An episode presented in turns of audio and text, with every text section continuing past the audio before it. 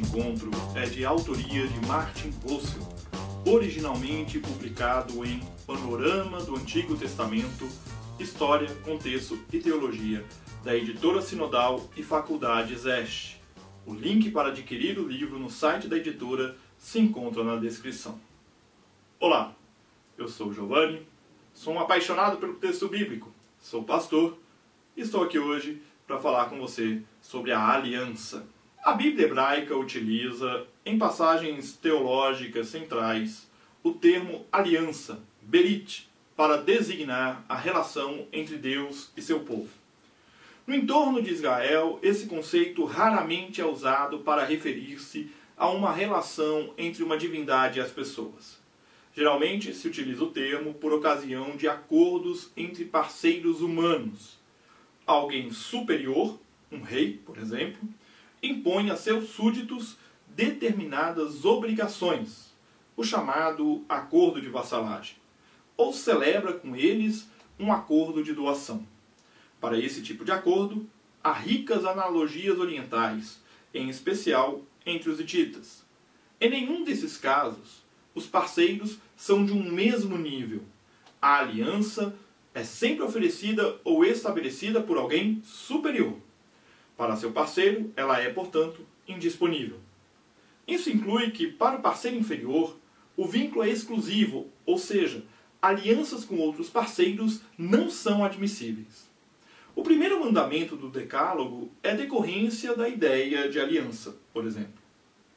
O termo aliança adquiriu importância teológica só relativamente tarde.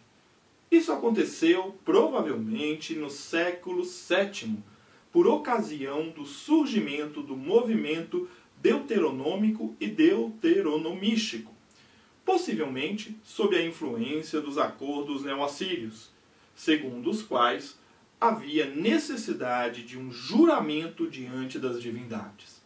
Antes disso, no entanto, usava-se o termo para designar acordos entre pessoas, nos quais a divindade de cada parceiro era a garantia para o cumprimento das cláusulas da aliança. Como exemplo, temos a aliança entre Abraão e Abimeleque em Gênesis 21. Mas, já antes do movimento deuteronômico, afirma-se que Israel é povo de Deus, para expressar um vínculo especial entre Deus e o povo, preparando assim os enunciados posteriores. Deve-se ter em mente que a relação especial entre Deus e o povo, expressa no conceito de aliança, também se pode exprimir com outra terminologia. Por exemplo, com o conceito de eleição, ou no início da pregação profética, com a imagem do matrimônio de Deus com o povo. Há controvérsias na pesquisa sobre como traduzir adequadamente o termo berit. Questionou-se se o termo aliança traduz exatamente o que a palavra hebraica quer dizer. O termo deveria acentuar mais o caráter de compromisso do evento.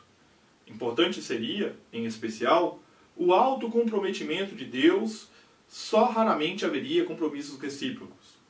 Mas onde inicia uma berit, inicia necessariamente uma relação entre os parceiros.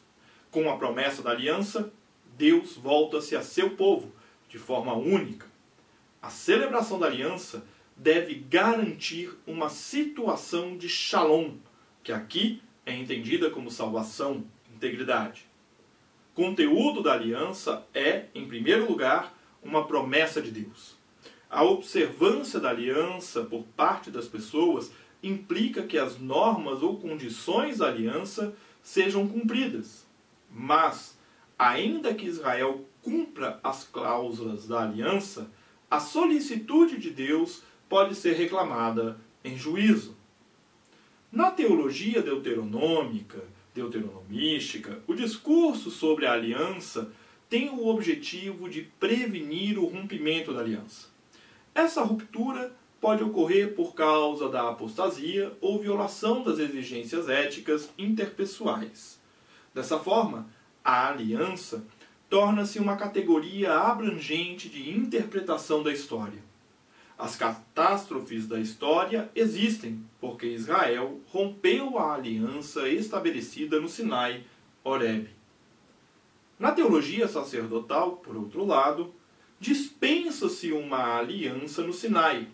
São relatadas apenas as alianças com Noé e Abraão.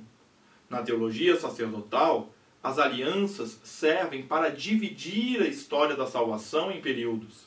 A aliança torna-se mera promessa que os seres humanos não podem questionar. O arco-íris, em Gênesis 9, 17, por exemplo, é um sinal indisponível da aliança. Indivíduos ou gerações podem sair da relação de aliança, mas essa permanece intacta. A semelhança da teologia deuteronomística, a esperança por uma nova aliança parte do pressuposto de que a primeira aliança fracassou, foi rompida. A nova aliança já traz consigo o cumprimento, pois a lei é escrita nos corações. O conteúdo da aliança, a lei, no entanto, é o mesmo, uma vez que a lei é boa. É a pessoa que deve tornar-se nova. Abre-se assim o caminho para uma interpretação escatológica do tema aliança, tal como se deu no Novo Testamento. Eu espero que este olhar teológico sobre o tema da aliança no Primeiro Testamento te motive a conhecer melhor a palavra de Deus. E nós seguimos juntos, aprendendo com Jesus a leveza de viver.